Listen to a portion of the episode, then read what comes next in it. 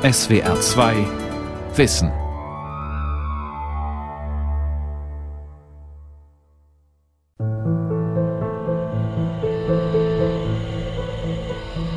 Eine junge Frau auf der Intensivstation einer deutschen Universitätsklinik. Ihre Haut ist warm, ihr Brustkorb hebt und senkt sich im Rhythmus der Beatmungsmaschine. Sie wirkt, als würde sie schlafen. Vermutlich hat eine Blutung ihr Gehirn unwiderruflich zerstört. Bestätigt sich der Verdacht, ist sie tot, genauer gesagt Hirntod.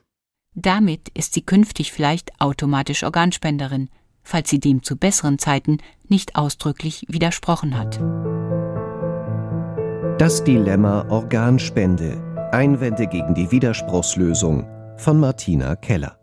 Die Idee dahinter ist, dass man sich einmal fragen muss als gesellschaftlichen Konsens, wie will man mit den kranken Patienten, die auf eine Organspende warten, wie will man mit denen umgehen, was will man für eine Kultur der Organspende in der Gesellschaft haben. Dr. Gerold Söfker ist Transplantationsbeauftragter am Universitätsklinikum Hamburg-Eppendorf.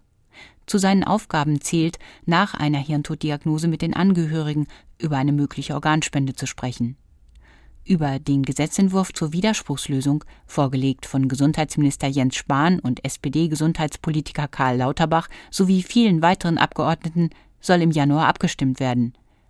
Er würde an der bisherigen Praxis im Prinzip nichts ändern, sagt Söfker. Außer dass das Gespräch eine andere Frage beinhaltet. Jetzt beinhaltet es die Frage, wissen Sie, dass er Organspende gewollt hat?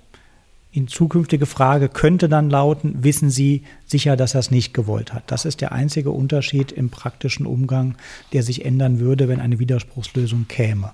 Die Widerspruchslösung würde den Willen der schweigenden Mehrheit offenkundig machen, hofft Söfker. Man verspricht sich auf der Grundlage, dass die Länder, die eine Widerspruchslösung haben, in der Regel mehr Organspender haben, vielleicht davon, dass so wie es jetzt ist, zwar 80 Prozent sagen, sie sind für Organspende, aber nur 35 Prozent ungefähr einen Ausweis haben, dass man damit weniger Leute bitten muss, ihren Willen endlich mal kundzutun. Schweigen als Zustimmung. Eine solche Konstruktion gibt es, von wenigen Ausnahmen abgesehen, im deutschen Rechtssystem nicht. Aber nicht nur deshalb ist der Vorschlag zur Neuregelung der Organspende umstritten.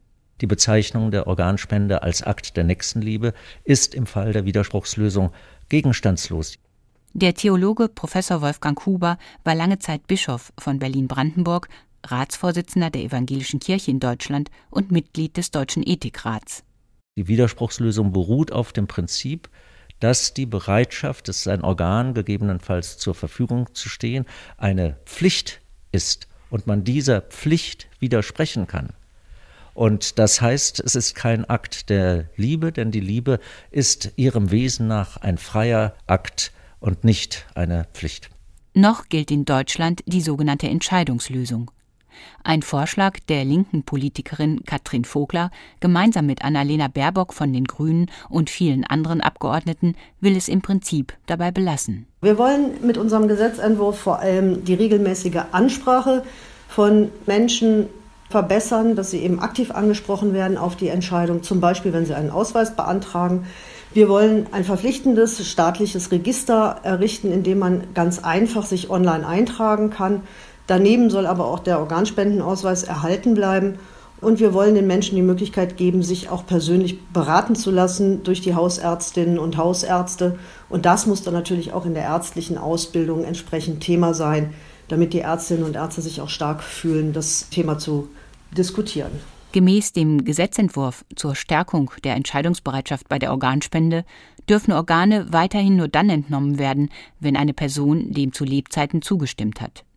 Liegt keine Erklärung vor, werden die Angehörigen nach dem mutmaßlichen Willen des Verstorbenen gefragt oder entscheiden nach eigenen Wertvorstellungen.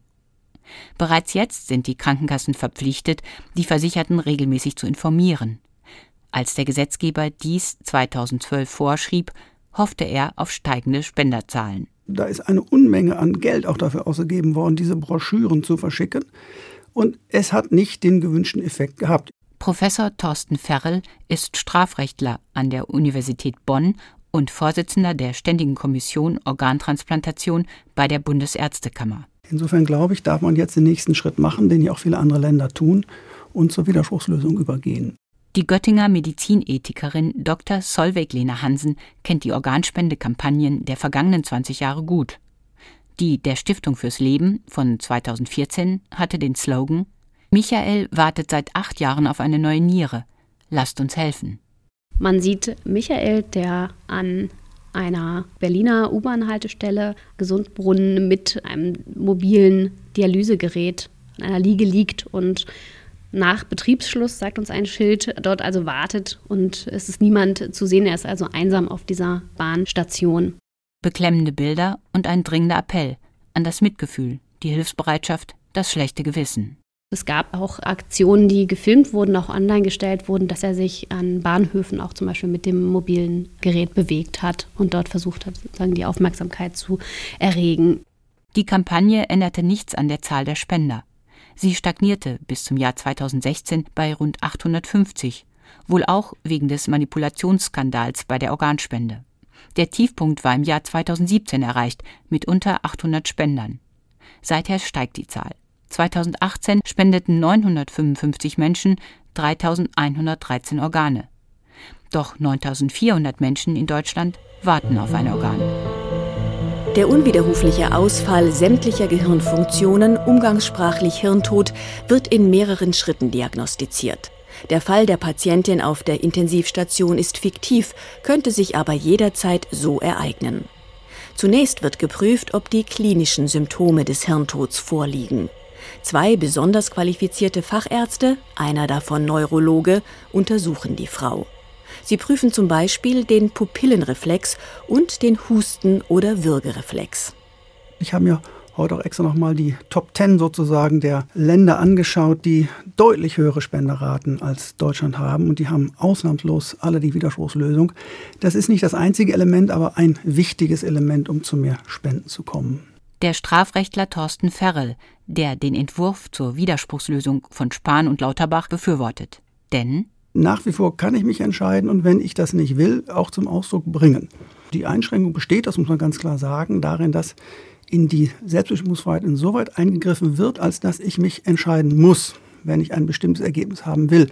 Ein Eingriff ist es, das ist richtig, aber das Grundrecht ist nicht verletzt, sondern das ist ein Eingriff, den man legitimieren kann mit den Interessen, die darin bestehen und den vielen Leuten, die auf der Warteliste stehen, ein Organ zu vermitteln. 21 europäische Länder haben bereits eine Widerspruchslösung. Unter ihnen ist Spanien seit langem Spitzenreiter bei der Organentnahme. Dort kommen fast 47 Organspender auf eine Million Einwohner. In Deutschland sind es nur 11,5. Die Frage ist, woran liegt das? Katrin Vogler von der Partei Die Linke. In Spanien wurde die Widerspruchsregelung schon 1979 eingeführt, aber erst viele Jahre später stieg die Zahl der tatsächlich realisierten Organspenden an, als man nämlich erkannt hatte, dass die Widerspruchsregelung alleine nicht hilft und angefangen hat, alle Prozesse in den Krankenhäusern und im Gesundheitswesen so zu verbessern, dass man auch wirklich keinen potenziellen Organspender mehr übersieht. Deutschland ist davon weit entfernt. Die Kliniken melden mögliche Spender viel zu selten. Sie scheuen den medizinischen und personellen Aufwand einer Organentnahme. Auch war die Vergütung durch die Krankenkassen bislang relativ gering. Hingegen ist die Bereitschaft der Bürger, ein Organ zu spenden, gar nicht so gering, wie oft behauptet wird. 84 Prozent der Deutschen sehen die Organ- und Gewebespende positiv, so eine repräsentative Umfrage der Bundeszentrale für gesundheitliche Aufklärung unter mehr als 4000 Bundesbürgern. 36 Prozent besitzen einen Organspenderausweis. 36 Prozent Organspenderausweis ist viel. Es ist erst recht viel in einem Land, in dem eine erweiterte Zustimmungslösung gilt. Das heißt, die Angehörigen haben die Möglichkeit, dass sie auch stellvertretend für den Verstorbenen sagen können, dass die Bereitschaft zur Organspende besteht. Der evangelische Theologe Wolfgang Huber. Das heißt, die Möglichkeit, wen man erreichen kann, geht sogar über die höchst bemerkenswerte Zahl von Menschen mit Organspendeausweis hinaus. Und da finde ich, dass die Menschen, dass die Bevölkerung in diesem Land ernster genommen werden muss und dass man nicht die Meinung verbreiten darf, in Deutschland sei die Organspendebereitschaft zu gering. Das ist einfach nicht der Fall. Die letzte klinische Untersuchung bei der hirngeschädigten Patientin gilt dem Atemreflex, der tief im Hirnstamm des Menschen verankert ist. Das Blut der Frau wird mit reinem Sauerstoff angereichert, damit ihr Körper für die Dauer der Untersuchung ausreichend versorgt ist. Dann steht die Beatmungsmaschine fast still. Zehn Minuten lang. Bei einer bestimmten Kohlendioxidkonzentration müsste die Spontanatmung einsetzen, doch nichts geschieht. Das Atemzentrum im Hirnstamm ist zerstört. Es ist sozusagen eine Zäsur, die zum Großteil nur über medizinisches Fachwissen vermittelt wird, die aber für die Angehörigen nicht direkt nachvollziehbar ist und auch gerade nicht auf leiblicher Ebene nachempfunden werden kann. Dr. Vera Kalitzkus ist Medizinanthropologin in Düsseldorf und hat erforscht, wie Angehörige eines Hirntoten die Organspende empfinden. Sie sind konfrontiert mit einem Körper des Patienten, der sich von anderen intensivmedizinischen Patienten nicht unterscheidet. Er ist warm, durch die künstliche Beatmung bewegt sich der Brustraum, Sie haben Hautreaktionen, Sie können schwitzen. Es gibt also eine Vielzahl an Lebensäußerungen von diesen Körpern der irreversibel im Hirnversagen liegenden Patienten, die nur als Lebenszeichen auch wahrnehmbar sind und mit unseren kulturell tradierten Bildern dessen, was Tod eigentlich ist, nicht übereinstimmen. Was bedeutet der Hirntod? Diese Frage begleitet die Transplantationsmedizin seit ihren Anfängen. Sie braucht Organe, die durchblutet und mit Sauerstoff versorgt werden. Nur so können sie im Körper des Empfängers funktionieren, eine Leiche ist für die Transplantation verloren. Lange suchten Mediziner, Philosophen und Juristen nach einem Kriterium, ab wann die Organentnahme aus einem warmen Körper zulässig sein könnte. 1968 fanden sie es im Hirntod. Er gilt in den meisten Ländern heute als Voraussetzung der Organentnahme. Und so steht es auch im deutschen Transplantationsgesetz was Angehörigen vorher oftmals nicht klar ist, dass die Organentnahme, auch wenn das immer wieder gesagt wird, ja bei medizinisch ausgedrückt vitalem Körper, Körperfunktionen funktioniert. Das heißt, dieser Mensch bringt uns Qualitäten des Lebens entgegen und nicht die des Todes. Und mir gegenüber wurde geäußert von einer Mutter, das letzte Bild, das ich von meinem Kind habe, ist ein atmendes Kind. Das ist ganz schwer damit zu leben. Der Hirntod ist für die Angehörigen noch in anderer Hinsicht eine Herausforderung. Weiter wird dann auch von Angehörigen als belastend erlebt, wenn sie dann mit dem, ich nenne es jetzt mal, dem tatsächlichen Tod konfrontiert sind, nämlich wenn ihnen der Leichnam nach der Organentnahme übergeben wird, also wenn sie ihn nochmal ansehen können, weil sie dann sozusagen merken, und jetzt ist er wirklich tot der atmet nicht mehr, da ist Ruhe, da ist keine Bewegung mehr drin, da ist klar, das ist jetzt der Tod, den wir kennen. Und was war aber vorher?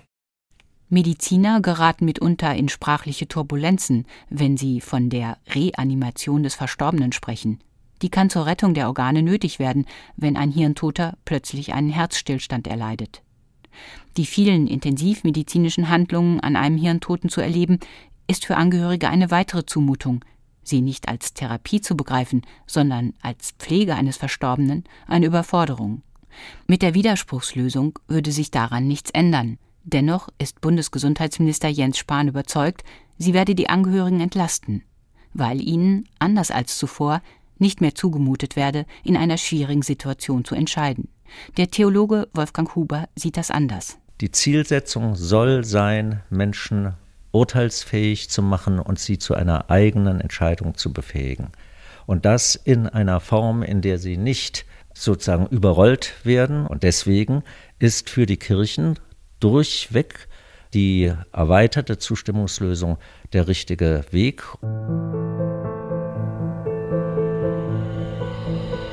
Die Hirntoddiagnostik geht in die letzte Phase.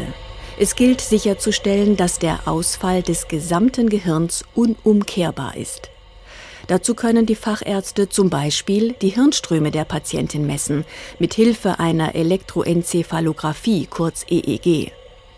Nachdem der Kopf der Frau mit Elektroden verkabelt ist, starten die Ärzte die Aufzeichnung. Das Gerät leitet eine Nulllinie ab. Das Gehirn zeigt keinerlei elektrische Aktivität. Nach einer halben Stunde kann die Aufzeichnung abgebrochen werden. Der Hirntod ist sicher festgestellt. Was der Hirntod bedeutet, bleibt strittig. Die Diagnose dieses Zustands jedoch gilt, korrekt ausgeführt, als eine der sichersten in der Medizin. Nur an der Praxis gab es in den vergangenen Jahren Zweifel. Zum Beispiel fehlten präzise Vorgaben, wie die mit der Aufgabe betrauten Ärzte qualifiziert sein müssen. Auch das kann Menschen Angst machen und sie von einer Organspende abhalten. Immerhin, die Bundesärztekammer hat die Anforderungen an die Qualifikation der diagnostizierenden Ärzte genauer gefasst.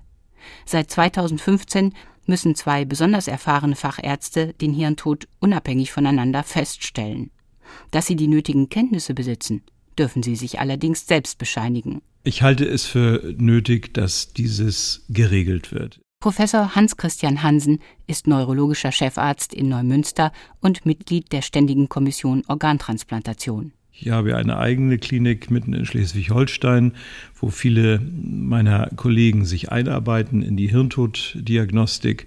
Und wir handhaben das so, dass der zuständige Chefarzt darüber dann mit dem Mitarbeiter spricht und den Zustand gemeinsam beschreibt und niederlegt. Und damit ist dann auch jeder Mitarbeiter in so einem Team abgesichert, weil er sozusagen vom Vorgesetzten und Ausbilder eine entsprechende Notiz hat, auf die man sich später immer berufen kann. Auch Gesundheitsminister Spahn hat seinen Teil beigetragen, die Hirntoddiagnostik zu verbessern. Laut einem im April 2019 in Kraft getretenen Gesetz soll es künftig einen bundesweiten Bereitschaftsdienst mit mobilen Hirntodteams geben. Der Hintergrund Viele Kliniken erkennen und melden mögliche Organspender gar nicht oder zu selten, weil sie qualifizierte Fachärzte für die Hirntoddiagnostik nicht rund um die Uhr bereitstellen können. Die mobilen Teams könnten vor allem kleinere Kliniken auf dem Land mit Expertise unterstützen. Im Prinzip eine gute Idee, sagt Hansen. Nur. Ich sehe finanzielle Probleme. Das ist eine hochaufwendige Arbeit. Gutachter arbeiten in der Regel nicht nachts. Dieses wird aber auch nachts und am Wochenende abgefordert. Und ich denke, man wird sich einfallen lassen müssen, in diesem Bereich auch Geld hineinzustecken, um einen rund um die Uhr Konsiliardienst zur Verfügung zu stellen. Denn die Zahl der Leute, die das jetzt können, die ist relativ begrenzt. Die mobilen Hirntodteams sind nur eine der Maßnahmen, mit denen Gesundheitsminister Spahn erreichen will, dass künftig mehr mögliche Organspender identifiziert werden. Entnahmekrankenhäuser zum Beispiel bekommen mehr Geld, damit die aufwendige Organspende für sie nicht zum Verlustgeschäft wird. Zudem erhalten Transplantationsbeauftragte neue Befugnisse. Wenn ein Patient als Organspender in Frage kommt, sollen die Transplantationsbeauftragten schon vor der Hirntodfeststellung hinzugezogen werden. In der besonderen Fall, dass eben auch Organspende in Betracht kommt, gibt es eben jetzt die wichtige Frage, wäre Organspende ein Ziel? Der Hamburger Transplantationsbeauftragte Gerold Söfka dann würde man nämlich intensivmedizinische Maßnahmen eben nicht abstellen. Denn sonst hätte man eine eventuelle Situation, dass man Organspender, die das werden wollen, nicht rechtzeitig erkennt und damit auch verliert. Diese Maßnahme weicht ein Prinzip auf, das für das Vertrauen in die Transplantationsmedizin bislang wesentlich war. Die Trennung der Interessen von hirngeschädigten Patienten auf Intensivstationen und von Schwerstkranken auf der Warteliste. Nun dürfen Transplantationsbeauftragte bereits vor Feststellung des Hirntods unter Patienten auf einer Intensivstation nach möglichen Organspendern Ausschau halten. Dazu bekommen sie auch Zugriff auf die Patientenakten. Worüber wir jetzt reden müssen, ist, dass sich mit der neuen Stärkung der Stellung der Transplantationsbeauftragten Zugriff zu allen Daten, Zugang zu allen Intensivstationen, Einbeziehung in alle Entscheidungsprozesse mit dem klaren Auftrag, die vermeintlichen Defizite der Identifikation von potenziellen Organspendern zu beheben, dass sich die Kultur des Sterbens auf Intensivstationen jetzt erheblich verändern wird.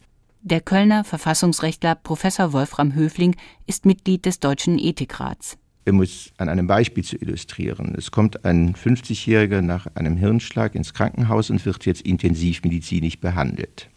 Nach drei Tagen stellt man fest, da können wir jetzt nichts mehr machen. Das würde medizinethisch und medizinrechtlich bedeuten, nach einer solchen infausten Prognose, wir lassen diese Person palliativ begleitet sterben. Was Höfling schildert, ist ein Erfolg der medizinethischen Diskussion der letzten Jahrzehnte. Ärzte müssen einen sterbenskranken Patienten nicht bis zum letzten Atemzug mit allen zur Verfügung stehenden Mitteln behandeln. Wenn Therapien medizinisch keinen Sinn mehr machen oder dem Patientenwillen widersprechen, dürfen und müssen sie ihn sterben lassen. Ist das aber jemand, von dem man glaubt, wenn man ihn jetzt noch drei, vier Tage weiter behandelt, vor allen Dingen beatmet, der dann möglicherweise in ein Stadium gerät, wo wir eine Hirntoddiagnose machen können, dann gilt er als ein potenzieller Organspender. Eine solche Person dann ohne Einverständnis weiter zu behandeln, zu einem Zeitpunkt, wo er zweifelsohne noch lebendig ist, Hirntod hin oder her, ist etwas, was absolut unvereinbar ist mit dem geltenden Medizinrecht. Jeder Eingriff in den menschlichen Körper setzt die aufgeklärte Einwilligung des Patienten voraus.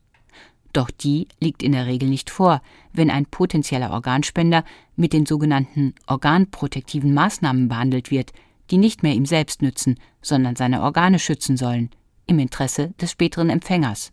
Solche Maßnahmen sind zum Beispiel medikamentöse Behandlungen, Hormongaben oder auch die Herzdruckmassage.